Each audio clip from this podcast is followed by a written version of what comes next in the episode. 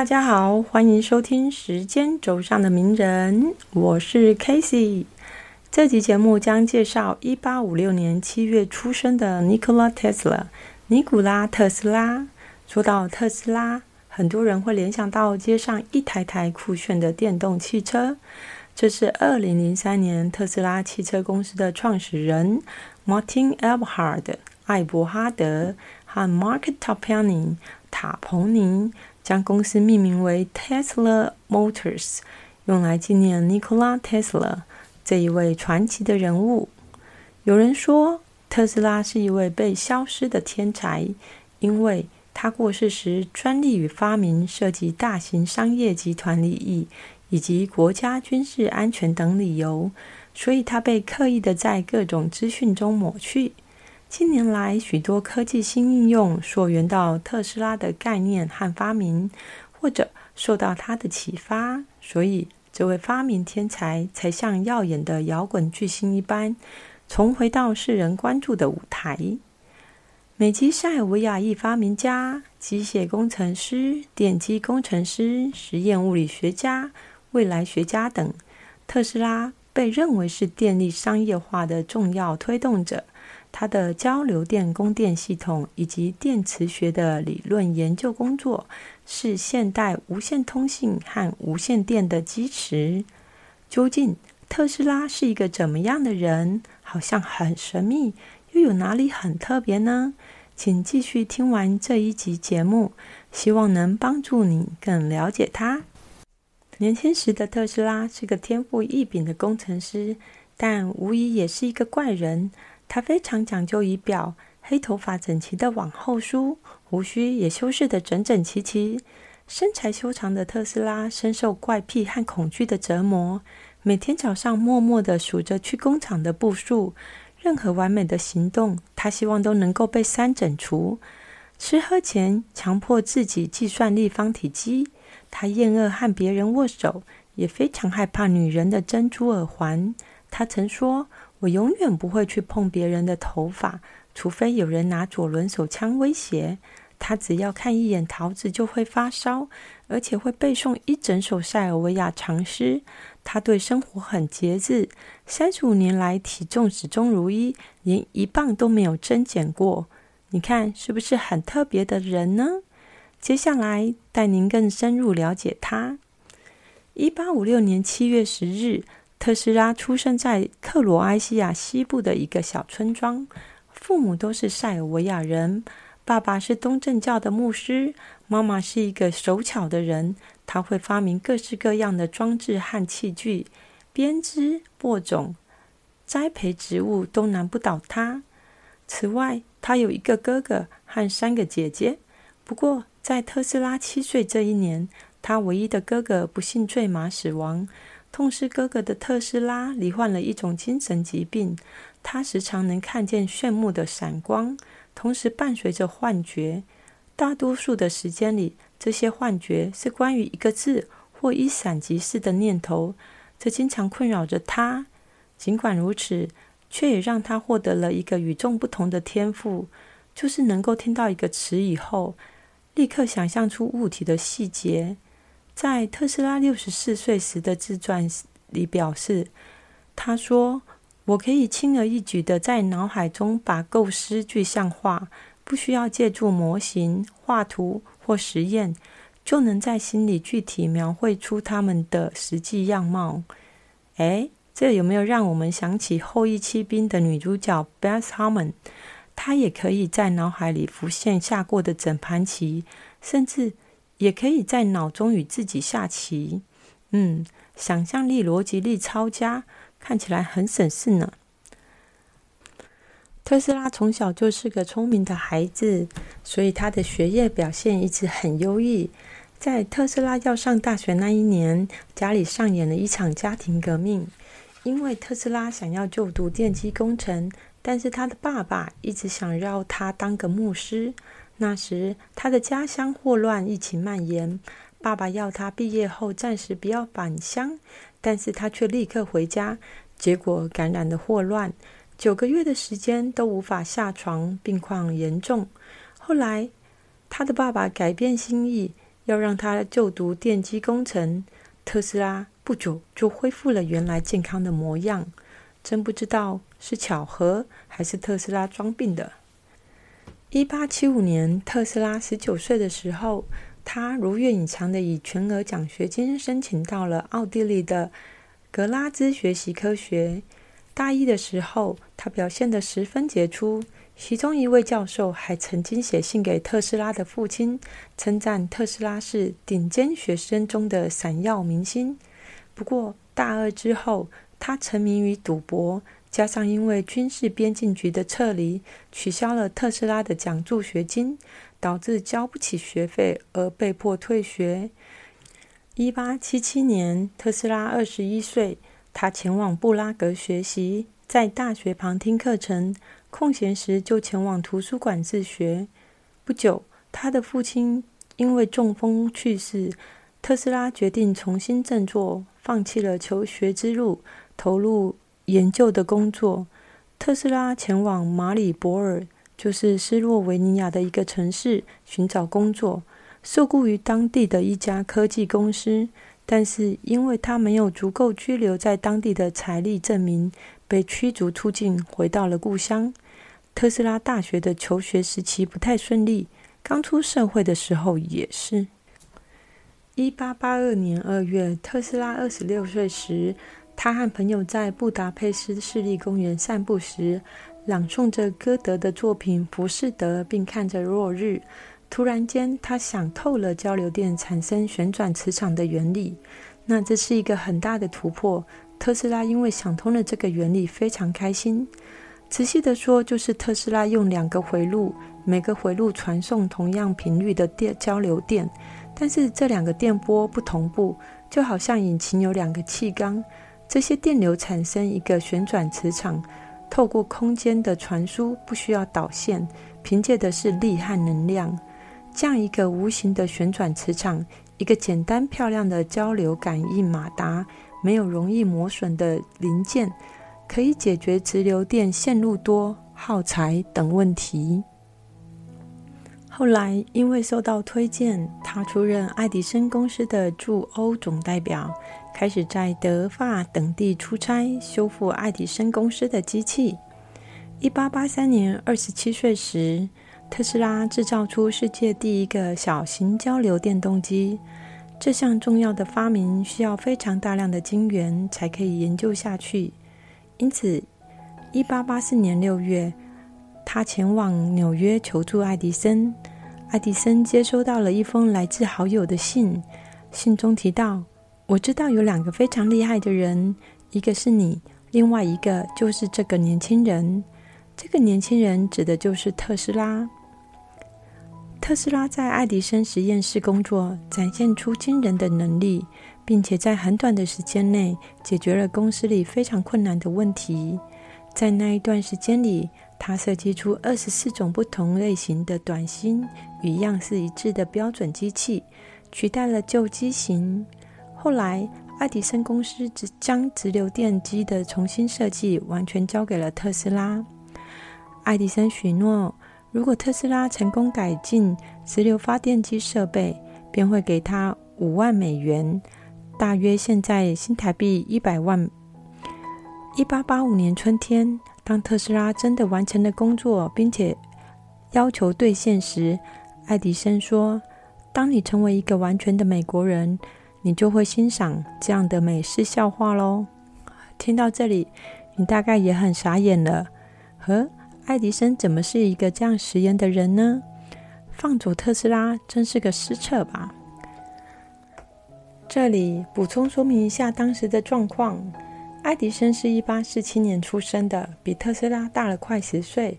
在特斯拉去找他的前六年，也就是大约一八七八年左右，他已经成名了。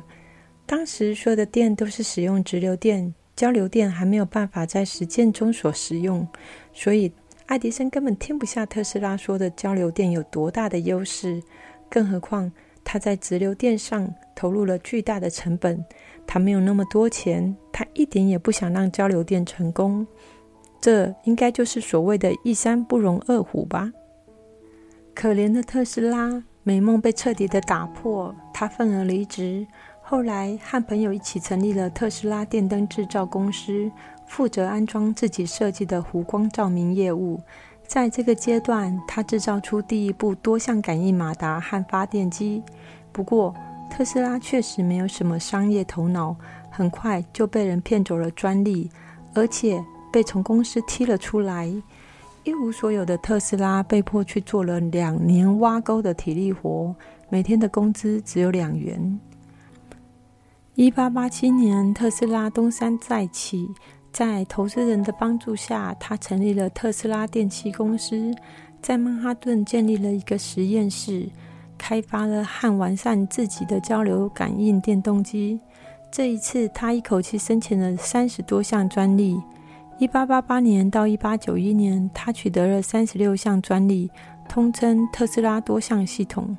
多项系统是指交流电旋转的电动机传输动力所适用的。接下来，持续进入电流战争，也就是直流电、交流电的战争。主要有三个事件：电椅、芝加哥世界博览会、尼加拉发电站。一八八八年，特斯拉受到美国电气工程师学会的邀请，前往进行交流电的演讲。他的演讲引起了著名企业家 George Westinghouse（ 威斯汀豪斯）的注意。威斯汀豪斯是西屋公司的创始人，也是爱迪生的竞争对手。一八八八年七月，特斯拉将交流电相关的发明专利出售给西屋公司，并且花了一年的时间对西屋公司的工程师进行指导。当时，西屋在匹兹堡立足，已经开始使用交流电。一八八八年二月，爱迪生发文攻击西屋。同时，爱迪生还引诱小朋友将猫狗电死，而且他的拥护者布朗在下半年进行了多次残忍的动物实验，包含了大象、狗等等。爱迪生还提供实验室及首席工程师协助。西屋偶尔会反击，但特斯拉未直接上火线。这里说明一下，关于交流电、直流电，其实本质上并没有技术高低的分别。两者的特点非常明显：交流电容易变压，传输损耗少，成本低，但较危险；直流电的损耗大，传输距离短，成本高，但安全。爱迪生为了保护自己的利益，一直在推行直流电。为了攻击交流电，他的手段可以说是无所不用其极。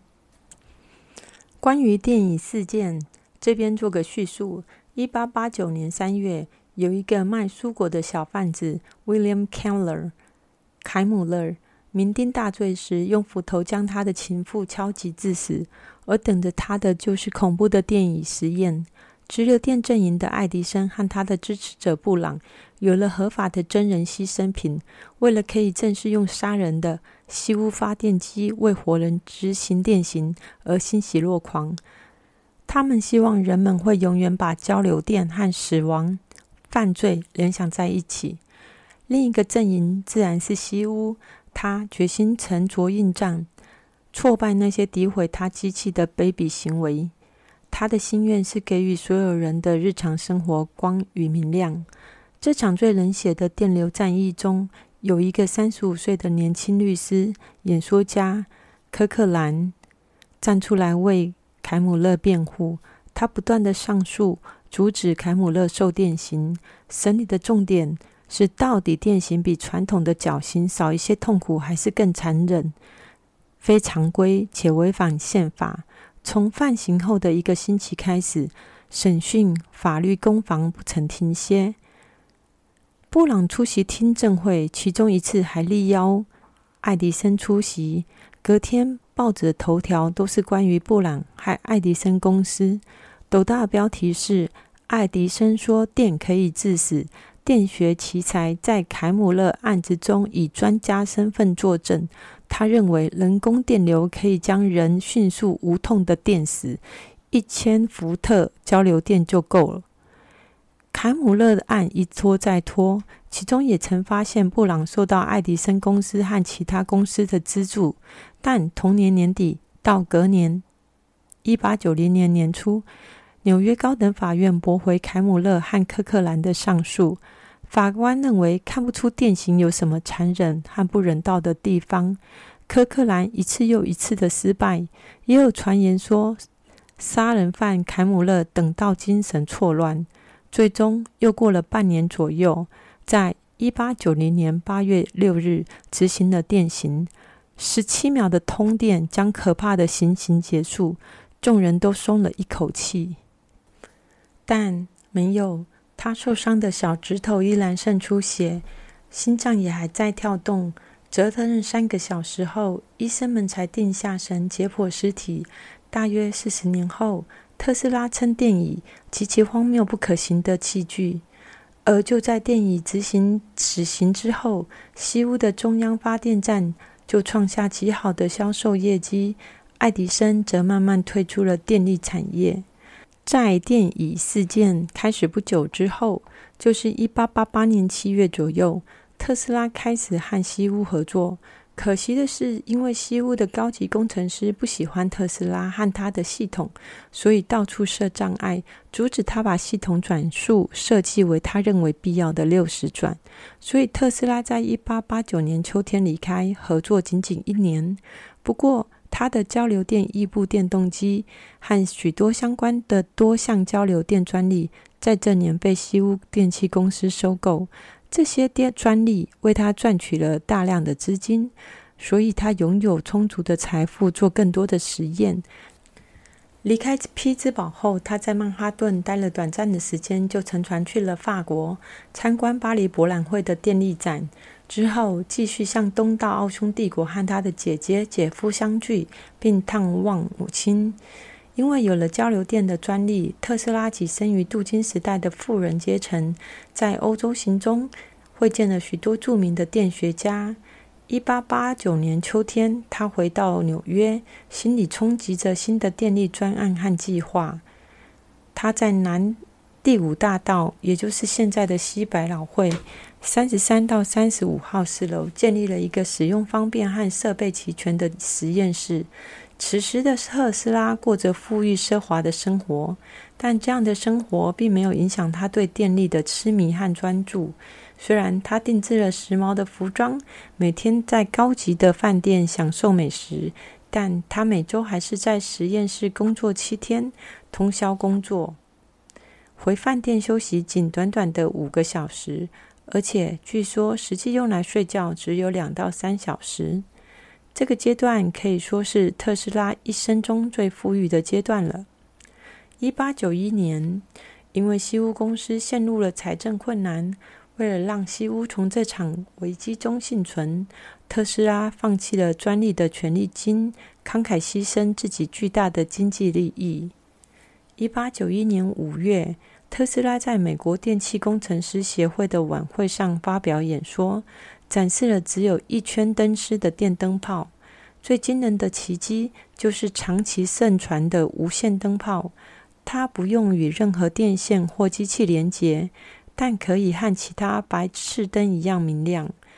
此时的特斯拉公开宣称，他超越前辈。他说：“爱迪生的技术已过时，应该被取代。”一八九一年，特斯拉三十五岁，他发明了特斯拉线圈。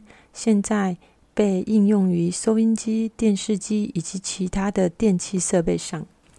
接下来，时间进入芝加哥世界博览会阶段。这个博览会是为了纪念哥伦布在一四九二年发现美洲大陆四百年所举办的。一八九二年春天，芝加哥世界博览会的标案在查尔斯·科芬领导的通用电器原先漫天报价后。直到西屋来投标，他们的报价才大降为一百零五万美元左右，而西屋的报价是四十万美元。因为包含电灯泡以及利益的考量，委员会经过一次又一次的讨论后，最后因为价格的因素，让西屋拿下合约。一八九三年五月八号。芝加哥世界博览会使用了特斯拉十二部二相发电机，在建筑内与场外，电灯数量是四年前巴黎博览会的十倍，输送的电高达两万九千马力，远高于巴黎博览会时候的三千马力。参与博览会的人们无不心满意足地踏上回家路，对于把黑暗变成光明的神奇力量感到无比的钦佩。这次的博览会，特斯拉也在电力大厦北端展示了多项系统，说明交流电如何运作。但只有少数极专业的电学家才能理解特斯拉这项展示的划时代意义，也就是一个独立的源头。可以远距离传送电，可以点亮白炽灯或电弧灯，可以运转有轨电车和工厂马达。同年，特斯拉宣布，通过使用它的设备进行无线通讯具有可能性。一八九四年，在成功进行短波无线通信试验后，特斯拉被认为是当时美国最伟大的机电工程师之一。他的许多发现被认为是具有开创性的，是电机工程学的先驱。隔年，一八九五年三月，特斯拉三十九岁，发生了一件非常重大的事件，那就是特斯拉位在南第五大道的实验室发生大火，烧毁了所有机器原型、数百盏他原创设计的灯泡、书籍、信件和珍贵的技术文件。接下来我们要谈到的是尼加拉发电站，这是电流大战的最后一役。一八九六年，全球第一座交流电水力发电厂在十一月十五、十六日跨夜在尼加拉瀑布正式启动运转。第一批数千瓦力的电力从尼加拉运输到水牛城，全长四十公里左右。而建造这座发电厂，总计采用了十二项专利技术。其中九项来自于特斯拉的发明。至此，十九世纪末的电流大战结束，交流电可说是大获全胜。电流战争之后，一八九七年，特斯拉新建了一座大型无线电站，用以传输无线电讯号，涵盖范围达四十公里。一八九八年，特斯拉在纽约麦迪逊花园广场。展出电子远程自动装置，利用无线电波遥控一艘模型船，并以遥控一个或多个交通工具机制的方法与装置申请专利。一八九九年，在科罗拉多泉市实验，打算建造一个大功率高频发电机和完善传输电能的个别化与相互绝缘技术。以及确立电流通过地表和大气的定律。一八九九年，特斯拉搬家到了科罗拉多州的斯普林斯，建立了特斯拉实验站，专门进行高压电的研究。在实验室中，特斯拉成功制造出人造闪电。他还透过自己的接收器观察了闪电，并研究了大气电。后来，他的研究方向逐渐转向透过无线方式进行能量和电力的传输。时间来到了二十世纪一九零一年，特斯拉希望在纽约长岛新建一座高塔，以进行跨大西洋无线电广播和无线电能传输的实验。他最终说服了当时的亿万富翁摩根，征得了十五万美元的资助，最后建成了一座。高一百八十七英尺的铁塔——沃登克里夫塔，又称作特斯拉塔。铁塔的顶部有一个直径为六十八英尺的半球形圆顶，是一座无线传输电能塔。铁塔尚未完成，特斯拉就迫不及待地开始了他的实验。不过，同年十二月十二日，意大利工程师马可尼在卡内基和爱迪生的财政支持下。完成了跨大西洋的无线电传送实验。由于马可尼赶在特斯拉之前完成了实验，摩根便停止了对特斯拉实验的资助。一九零三年，特斯拉陷入了财政危机。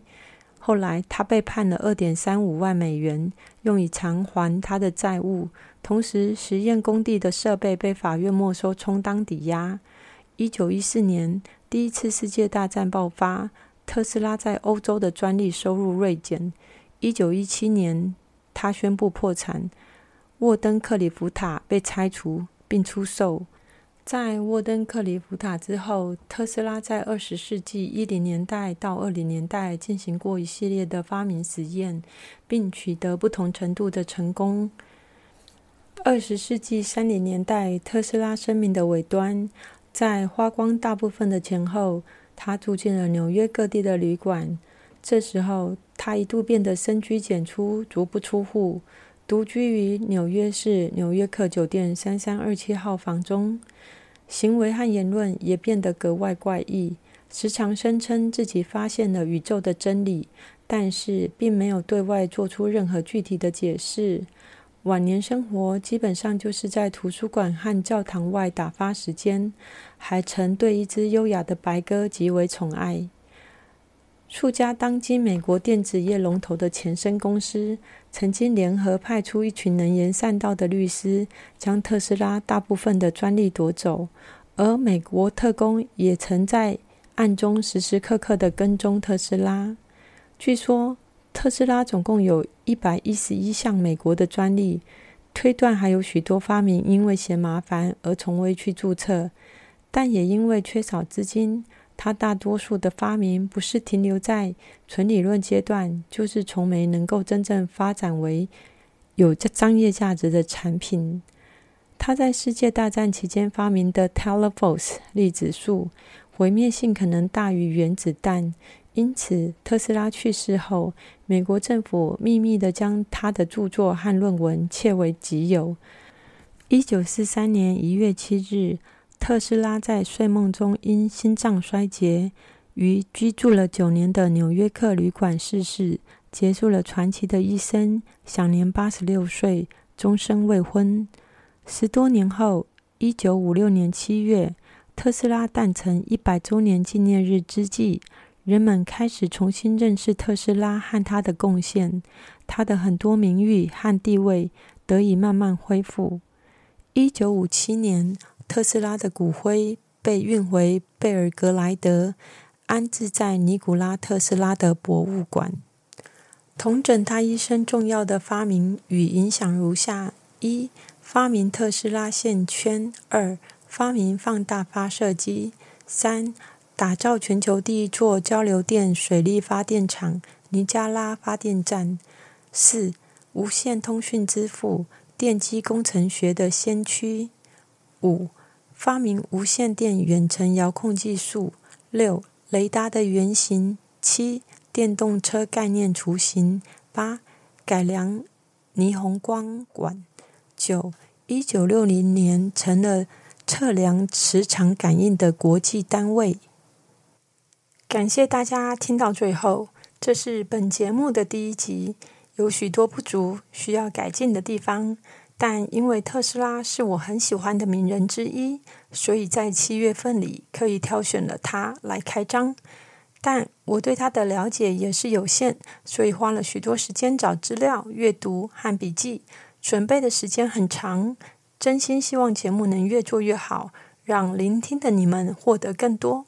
如果大家想对特斯拉进行更多了解，建议在电影方面可以看二零零六年的《顶尖对决》。二零一九的电流大战和二零二零的特斯拉书籍的部分，可以看二零一七年出版的《光之帝国：爱迪生、特斯拉、西屋的电流大战》，二零一八年特斯拉点亮现代世界的传奇，还有二零一九被消失的科学神人特斯拉亲笔自传等等，直到今天。特斯拉留给世人的印象仍是杰出且捉摸不定，一个科学家、发明家、梦想家和理想主义者。从当年踏上纽约港以来，特斯拉做了近六十年让世界电气化的伟大梦想。这梦想最终还是实现了。